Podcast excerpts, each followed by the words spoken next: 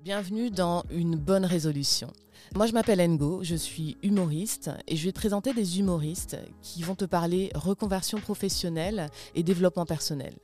Pourquoi des humoristes? Bah, D'abord parce que 90% des humoristes se sont reconvertis en humoristes.